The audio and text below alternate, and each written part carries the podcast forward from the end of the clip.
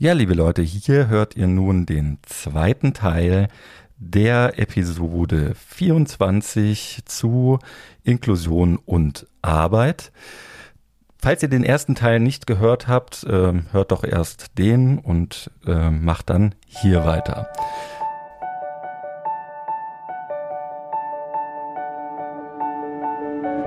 Wer bestimmt, wie du arbeitest? Wer bestimmt, was wir produzieren? Democratize Work, der Podcast zum Thema Demokratie und Arbeit. Ich bin Johanna Lauber. Und mein Name ist Felix Nickel. Einmal im Monat sprechen wir mit Gästen aus Wissenschaft und Praxis über ihre Erfahrungen und Erkenntnisse zur Demokratie in einer sich wandelnden Arbeitswelt. Heute zum Thema Inklusion in der Arbeit und Werkstätten für Menschen mit Behinderung.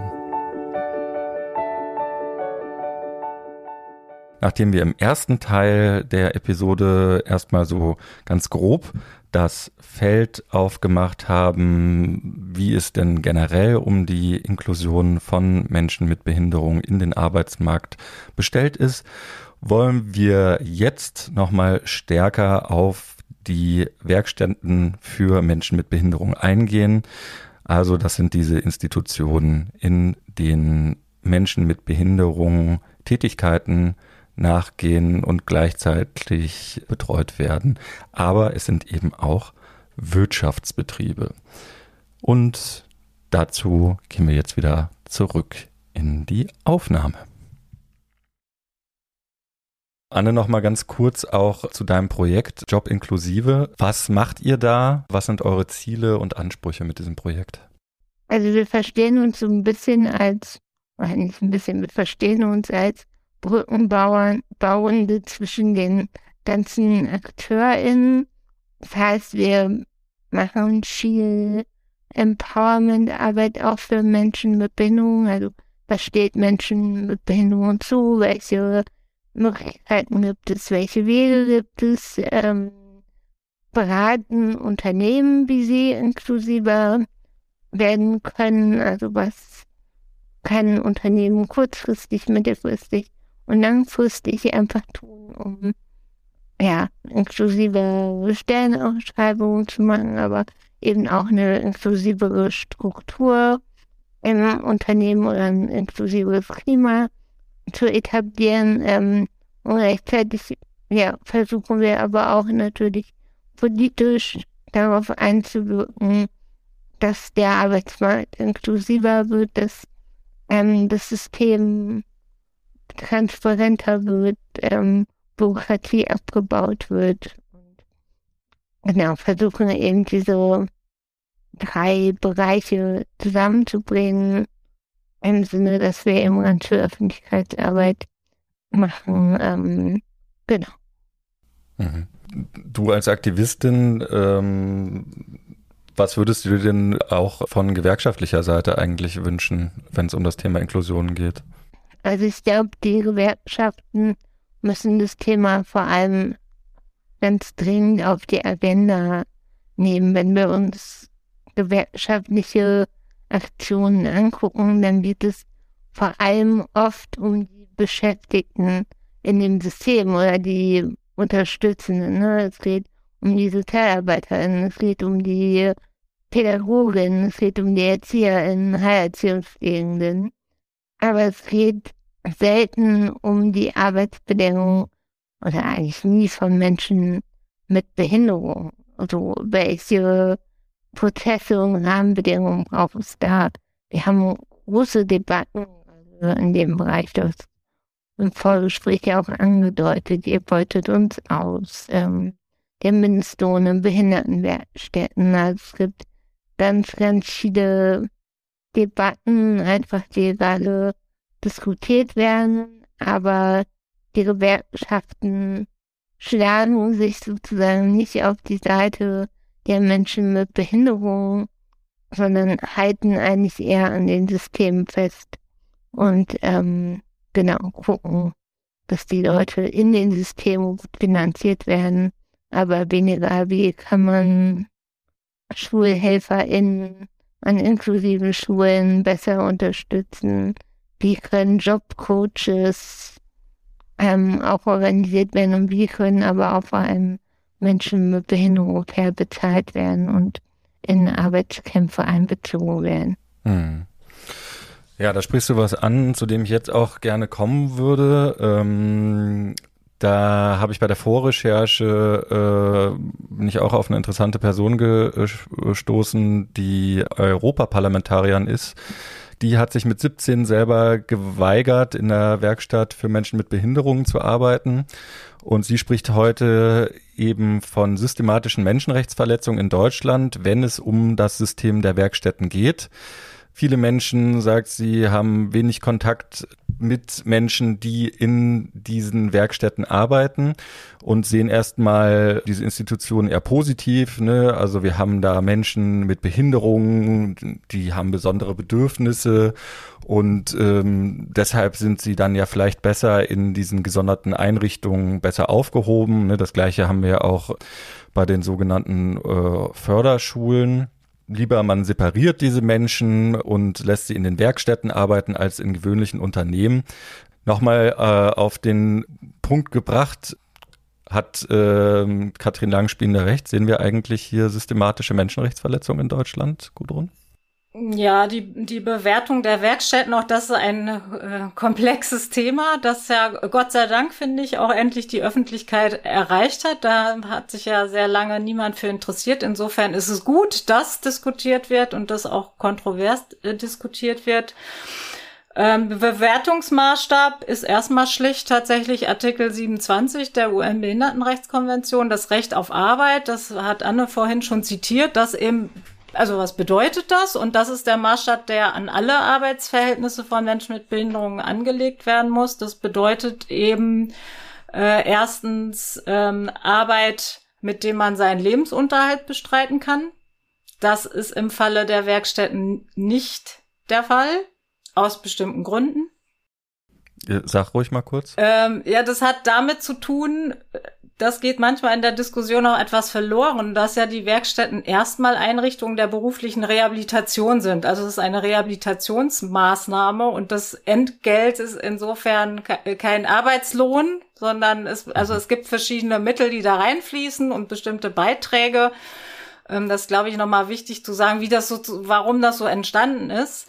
Ähm, genau, also man kann überhaupt nicht seinen Lebensunterhalt damit äh, bestreiten, sondern ist dann auf Erwerbsminderungsrente oder Grundsicherungsleistung äh, angewiesen. Dann eben ist ein weiteres Kriterium der UN-Behindertenrechtskonvention, ähm, dass die Arbeit frei gewählt ist. Das ist bei den meisten Menschen, die in Werkstätten arbeiten, nicht der Fall, sondern hier haben wir insbesondere einen Automatismus des Übergangs von den Förderschulen in die Werkstätten. Äh, wir machen gerade selber eine Studie zu diesen Übergängen und sehen, dass das wirklich ein starker automatisierter Mechanismus ist, wo das auch das Mitspracherecht und die Partizipation der Schulabgängerinnen und Schulabgänger sehr gering ist. Also alleine da haben wir schon ein paar kritische Punkte. Ich, ich finde an der Stelle mal wichtig, dass man die Menschen selber befragt. Da fangen wir auch da als Wissenschaft viel zu spät jetzt erst an, auch hier vermehrt Studien zu machen. Es gibt aber einige Studien und die zeigen, dass die Bewertungen auch der Beschäftigten durchaus unterschiedlich ausfallen. Äh, und diese Unterschiedlichkeit muss man auch berücksichtigen. Letzten, letztlich ist natürlich auch äh, eine Frage, äh, inwiefern werden die Funktionen von Arbeit für Menschen eigentlich in der Werkstatt erfüllt. Ja? Das heißt also, neben äh, den Lebensunterhalt zu verdienen, sind das auch vor allen Dingen, also äh, Persönlichkeitsentwicklung und so weiter. Aber ich finde, ganz wichtig ist der Aspekt der Anerkennung. Und wir wissen aus qualitativen Studien, einiges wird als positiv bewertet auch, also Kontakte und sie erfahren sozusagen Bestätigung innerhalb der Werkstatt. Aber was Menschen, die in Werkstätten arbeiten, überhaupt nicht erfahren, ist Anerkennung und das Gefühl von Zugehörigkeit, sondern im Gegenteil hier, also Diskriminierungserfahrungen, Missachtungserfahrungen, auch weil sie eben gar nicht als Mitglieder der Gesellschaft als Gleichwertige betrachtet werden, sondern als Zugehörige zu diesem Werkstattsystem. Woher kommt eigentlich dieses Werkstattsystem? Also so historisch? Anne, kannst du dazu vielleicht was sagen? Genau, also das ist historisch in der Nachkriegszeit einfach auch gewachsen. Hat man sozusagen erstmalig wieder auch vermehrt Erwachsene mit Behinderung hatte. Ähm, ja, aufgrund von einem großen Arbeitskräftemangel hat man versucht, eben auch Leute mit Lernschwierigkeiten, also sogenannter geistiger Behinderung, eben auch produktiv zu verwerten. Eben einfache Herstellungstätigkeiten irgendwie ausführen zu lassen und gleichzeitig brauchte man aber eben auch Versorgungsstrukturen, wo die Leute halt sind. Ähm, und wir haben an diesem System bislang irgendwie wenig gerüttelt. Das heißt, viele große deutsche Unternehmen lassen Teile in Behindertenwerkstätten produzieren und ich glaube, in nahezu jedem deutschen Auto steckt mindestens ein Teil, das in der Behindertenwerkstatt irgendwie produziert wurde oder zumindest ein Teil produziert wurde. Und das heißt, es steckt aber auch ganz, ganz viel Geld in diesem System. Und ich glaube, wir müssen dringend dahin kommen, dass wir dieses Geld umlagern. Also warum können nicht diese großen Automobilhersteller innerhalb ihrer Produktion Sachen finden, wo Menschen mit Behinderung gut arbeiten können? Und wie können wir das verändern? Und was wir schon aktuell sehen, dass bei den jetzigen Rahmenbedingungen ganz viele Leute in Behindertenwerkstätten sind mittlerweile Menschen mit psychischen Erkrankungen. Ähm, die Zahl steigt immer mehr. Die haben auch einfach Angst vor dem allgemeinen Arbeitsmarkt. Uns fehlen aber anscheinend Empowerment-Konzepte oder Strukturen, wie können wir die Leute dazu befähigen, nach einer Krise, nach einer Zeit ähm, wieder sozusagen auf dem allgemeinen Arbeitsmarkt zu versuchen. Und vielleicht klappt es nicht beim ersten Mal, aber vielleicht beim zweiten, dritten, vierten oder fünften Mal. Und das sehe ich eigentlich als Aufgabe von Werkstätten mittlerweile oder gerade ist es eher so ein Menschen mit Behinderung da halten, sondern wir müssen dahin kommen, dass eben viel mehr der Übergang nach außen geschafft wird. Und daran müssen wir eben Menschen mit Behinderung bestärken und informieren, was ihnen alles zusteht. Ähm, wir müssen sicherlich auch an Strukturen auf dem allgemeinen Arbeitsmarkt Dinge verändern, aber vor allem müssen wir den Status quo einfach in Frage stellen. Wir reden jetzt gerade relativ abstrakt äh, über diese Werkstätten. Also ich komme äh, aus dem Umland von Kassel. In äh, Baunatal haben wir die Baunataler Werkstätten, äh, eine sehr große Werkstatt für Menschen mit Behinderung. Ein Bekannter damals hat äh, nach dem Abi da einen ähm, Zivildienst gemacht noch.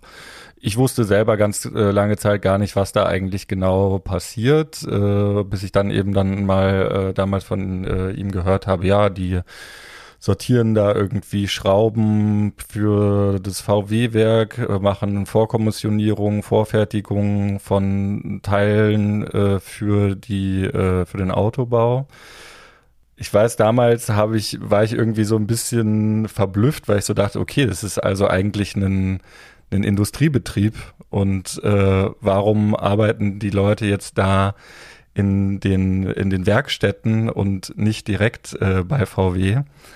Was macht das denn jetzt eigentlich so attraktiv für Unternehmen wie VW, äh, dahin auszulagern? Also es ist wahrscheinlich günstiger das so produzieren zu lassen und äh, das, was erforderlich wäre in einem zugänglichen und inklusiven Arbeitsmarkt, müssen dann die Betriebe nicht machen, sondern das machen die Werkstätte, ja, also barrierefrei zu sein, Unterstützung am Arbeitsplatz zu bieten äh, Arbeitsvorgänge so zu strukturieren, dass die Menschen das mit ihren Fähigkeiten und Voraussetzungen leisten können. Das ist für die Arbeitgeber, für die Betriebe viel leichter, wenn das die Werkstatt sich sozusagen um die passenden Arbeitsbedingungen kümmert und sie dann die fertigen Produkte. Also ich, das finde ich durchaus aus dieser Sicht nachvollziehbar. Ja, aber das macht natürlich was auch mit den Menschen. Ähm, ich hatte auch mal ein Gespräch ähm, mit einer Werkstatt, die auch in einem Autoindustriebetrieb, also auch äh, da Teile fertigt. Und da sagte ein Mitarbeiter so ein bisschen amüsiert, na ja, unsere Beschäftigten sagen gar nicht, dass sie in der Werkstatt arbeiten, sondern sie sagen, dass sie jetzt meinetwegen bei VW arbeiten. Wo ich gesagt habe, ja, das ist ja auch vollkommen selbstverständlich und richtig, weil es ist natürlich ein Unterschied, ob ich morgens mit dem, keine Ahnung, Lebenshilfe Caritas AWO äh, Behindertenbus abgeholt werde und in die Werkstatt gefahren werde. Oder ob ich durch ein Werkstor, äh, Werkstor von VW meinetwegen gehe. Das, das äh, ist überhaupt nicht trivial, der Unterschied. Ne? Selbst wenn die Tätigkeit, die ich mache, nachher dieselbe ist. Aber die Bedingungen sind, machen einen großen Unterschied für, für selbstbewusst, ja, ja. Und der Lohn, natürlich. Ja, der Lohn, aber auch, aber auch Dinge wie Selbstbewusstsein, Anerkennung, Zugehörigkeit, das ist überhaupt nicht zu unterschätzen, wie wichtig das ist für den Wert von Arbeit. Und das ist schwierig in Werkstätten. Also ich finde es schon ganz erstaunlich, dass wenn du Menschen mit Behinderung in Behindertenwerkstätten fragst, was sie denn arbeiten, dann sagen sie immer in der Behindertenwerkstatt. Und es ist nie die Tätigkeit, die sie dort machen. Ne, wir würden, also wir würden wahrscheinlich immer alle sagen, ja, ich bin Referentin oder ich bin Wissenschaftlerin oder wie auch immer, ich arbeite in der Tischlerei, in einem Bäcker, aber egal in welchem Bereich, wird immer gesagt, ich arbeite in der Werkstatt für Menschen mit Behinderung. Und es macht einfach was mit einem Selbstwertgefühl, mit einem Selbstbewusstsein. Ähm, und schon allein deshalb müssen wir das System unbedingt, glaube ich, verändern.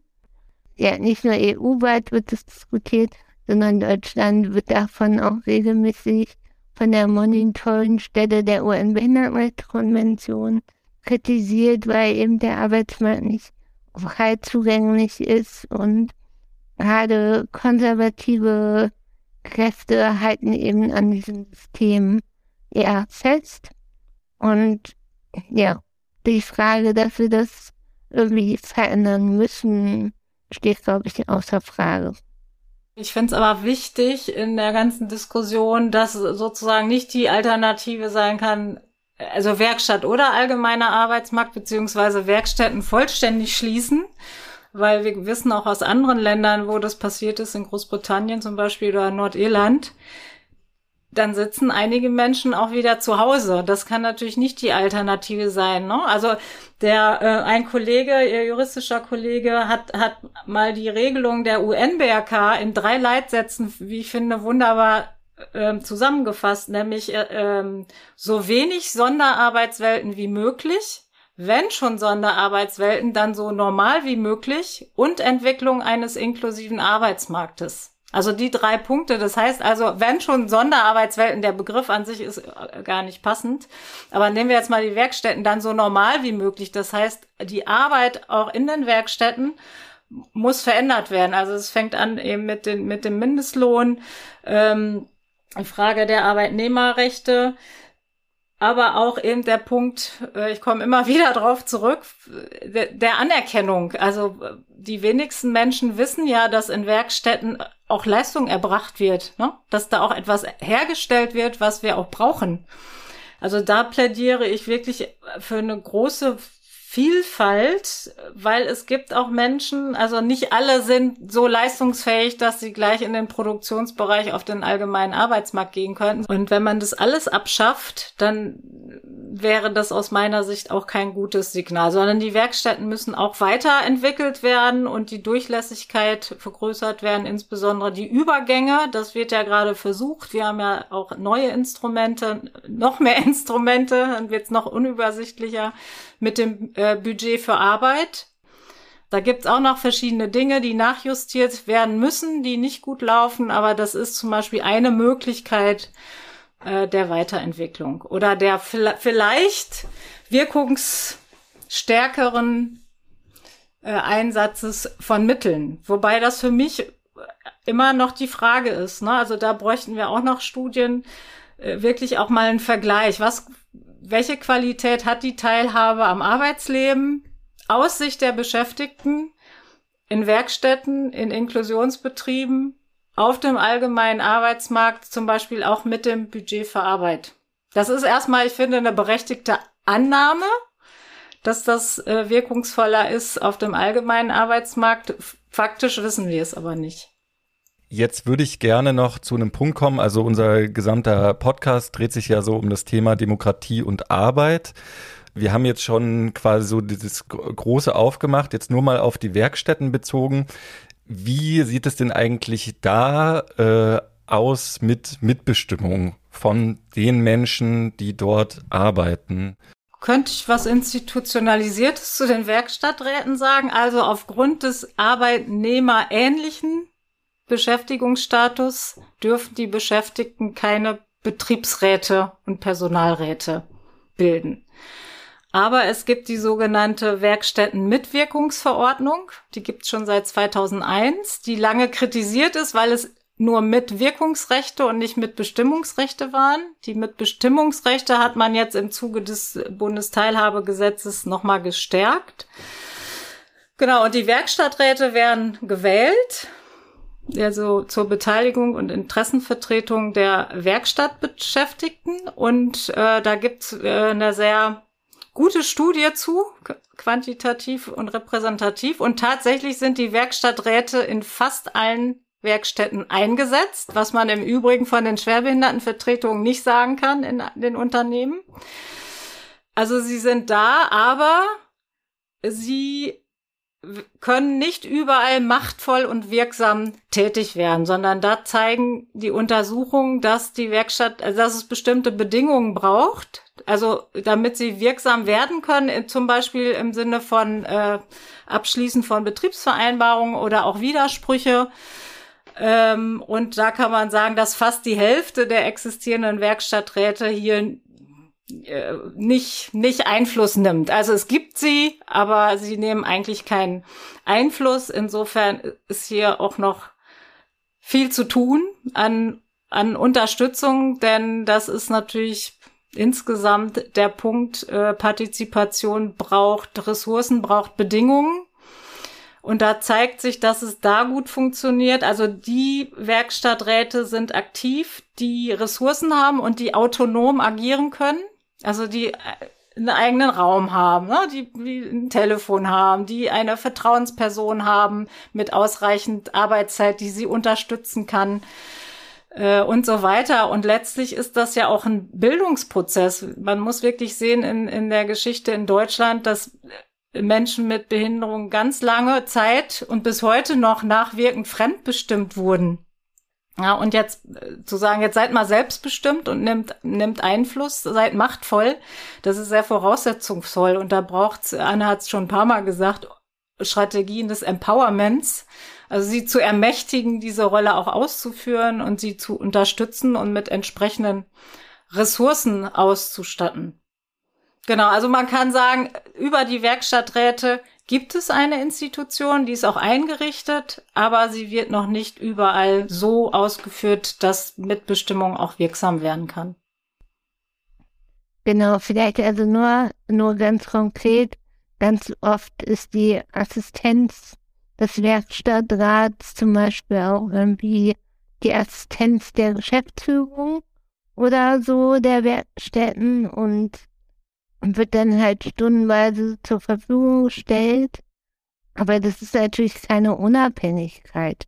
Und also es ist schon davon auszugehen, dass Werkstatträte vielleicht jemanden brauchen, der bestimmte Sachen nochmal in einfache oder leichte Sprache übersetzt. Und wenn es eben eine sehr ja, nahe Person der Geschäftsführung ist oder die eben auch die Interessen der Werkstatt vertritt, dann kann ich mich natürlich gar nicht so sehr vehement, ich vielleicht nicht so vehement informiert oder wird es nicht so vehement umgesetzt. Und ich glaube, da müssen wir einfach auch gucken, wie kann man wirklich dem Werkstattrat unabhängige Ressourcen zur Verfügung stellen. Es gibt übrigens nicht nur Werkstatträte, sondern auch Frauenräte in Werkstätten, weil Studien auch gezeigt haben, dass gerade Frauen ganz viel sexualisierte Gewalt in solchen Einrichtungen erleben. Ähm, das heißt, da gibt es einfach auch nochmal Ansprechpersonen, die natürlich auch irgendwie Unterstützung und Ressourcen brauchen, ähm, um ihre Rechte einzufordern und ein bisschen zu haben und zu bekommen. Äh, ich nehme jetzt mal an, dass ihr, ihr als SozialheldInnen da ja auch konkrete Arbeit leistet, oder? Zum Beispiel in Bezug auf die äh, Werkstatträte. Also ähm, was sind da so Ansätze, um Menschen zu sagen, hey, äh, du hast äh, Rechte, äh, fordere sie ein? Ich glaube tatsächlich braucht es Vorbilder. Also genau, wir ja, ich glaube, der Werkstattrat oder die Werkstatträte sind nicht immer ganz glücklich mit unserer Arbeit in der Vergangenheit gewesen, weil wir schon auch sehr vehement die Auflösung von Behindertenwerkstätten gefordert haben. Ähm, genau, mittlerweile, genau, sind wir da, glaube ich, auch ein bisschen zurückgerudert und wollen eher eine radikalere Veränderung von Behindertenwerkstätten. Also genau, wir wissen einfach zum Beispiel im Bereich Schule, dass es eben quasi ambulante Förderschulen zum Beispiel gibt, wo die Lehrerinnen quasi immer nur zu den inklusiven Orten fahren. Ähm, warum funktioniert das nicht bei Behindertenwerkstätten oder warum sind es nicht einfach nur zeitweise Orte des Empowerments? So, wenn jemand akut in der Krise ist. Genau, also da müssen wir, glaube ich, neu denken und müssen das auch einfach nochmal gut gucken und hinterfragen. Wir sind da in Gesprächen auf jeden Fall mit den Werkstatträten und ähm, genau, müssen einfach auch gemeinsam gucken, wie man da hinkommt. Aber genau, wir ja, merken einfach gerade auch selber, wie schwierig das System ist. Und natürlich bin ich jetzt irgendwie als Akademikerin mit Behinderung vielleicht auch nochmal privilegierter als eine Person in der Behindertenwerkstatt. Nichtsdestotrotz wurde mir auch im Laufe meiner Schullaufbahn erzählt, ja, das Berufsbildungswerk wäre das Richtige gewesen oder wäre das Richtige. Und hätte ich nicht Eltern gehabt, die das irgendwie vehement verneint hätten und andere Wege wussten oder so, wäre das sicherlich auch mein Weg gewesen. Ähm, und ich glaube, das ist ganz wichtig auch, dass sich Menschen mit Behinderung eben nicht von den Systemen spalten lassen, sondern dass wir eben gemeinsam gucken, wie kann der Weg dahin gut funktionieren und wie können wir den ähm, gemeinsam ja, inklusiver gestalten. Mhm. Ja, jetzt haben wir ja schon quasi, also das Problem ist irgendwie klar. Ne? Ähm, gegen Ende versuchen wir natürlich immer so ein bisschen den Drive hinzubekommen. Wie kann es denn jetzt weitergehen?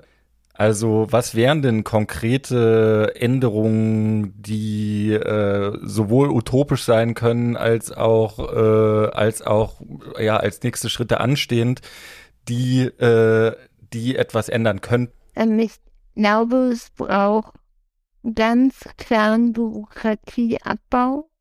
Also inklusive Wege müssen die einfacheren, die normaleren Wege wären als sozusagen exklusive äh, Wege. Ähm, und ja, dazu müssen wir ganz viel Informationen sicherlich bereitstellen. Ähm, wir müssen Unternehmen dazu bewegen, mehr Menschen mit Behinderung einzustellen. Ich glaube, die Erhöhung der Ausgleichsabgabe finde ich da einfach auch ja, einen guten Schritt vielleicht, der das nochmal notwendiger für viele Unternehmen macht. Ähm, und gleichzeitig müssen Werkstätten auf jeden Fall transparenter werden. Wir wissen kaum, was in den Werkstätten passiert. Wir wissen nicht, wie viel Einnahmen haben Werkstätten aus der Wirtschaft. Wir wissen nicht, wie viel zahlen die ihren Mitarbeitenden, wie viel aber den Beschäftigten. Wir wissen, dass zum Teil Mitarbeitende Lohnerhöhungen bekommen haben, während den Beschäftigten Löhne gekürzt wurden von dem ohnehin schon wenigen Geld. So, ähm, und da braucht es einfach viel, viel mehr Transparenz auch.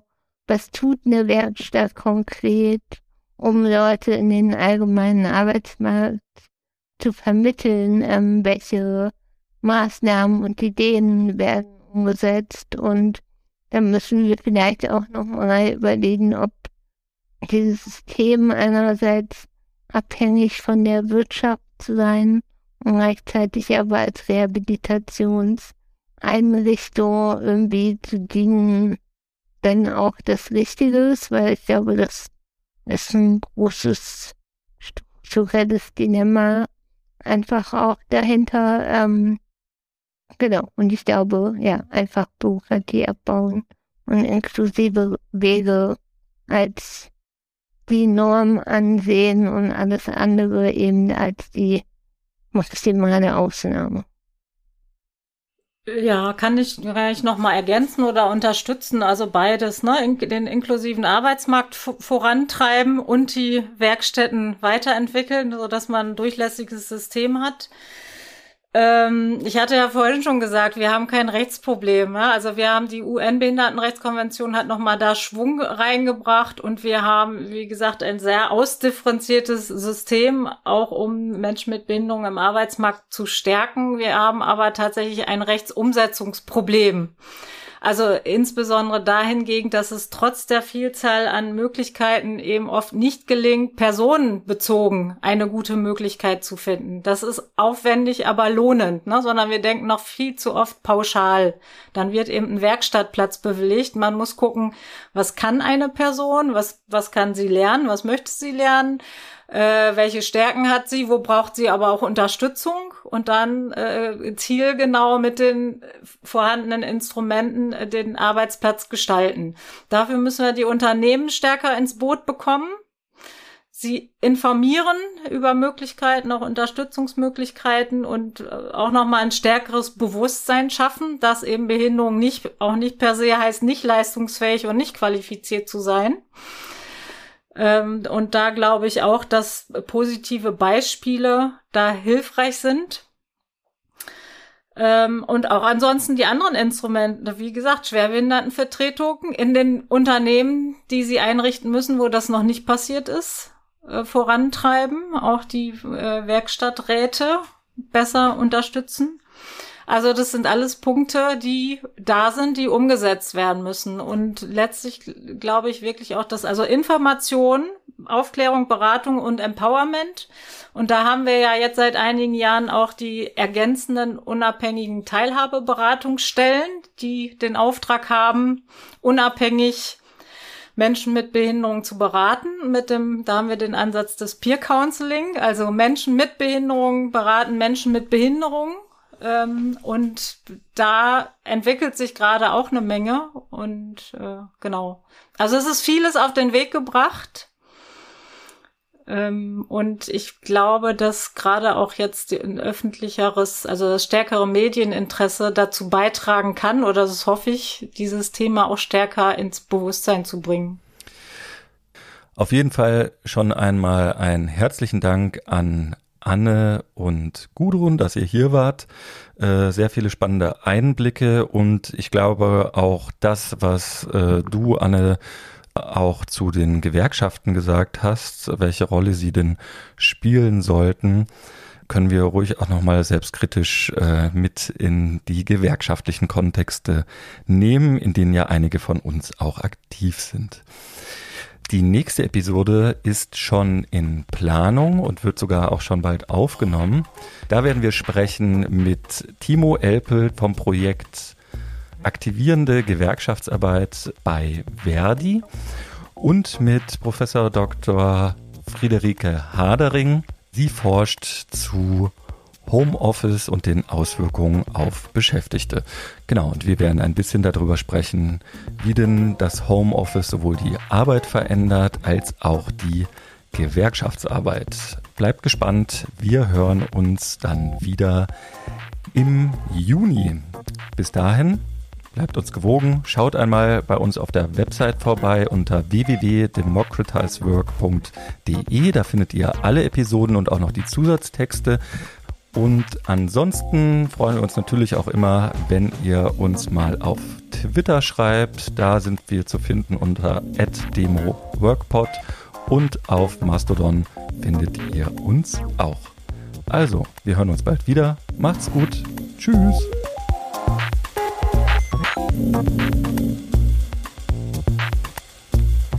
Democratized Work ist ein Podcast des Forum Neue Politik der Arbeit und der Kooperationsstelle Wissenschaft und Arbeitswelt der TU Berlin.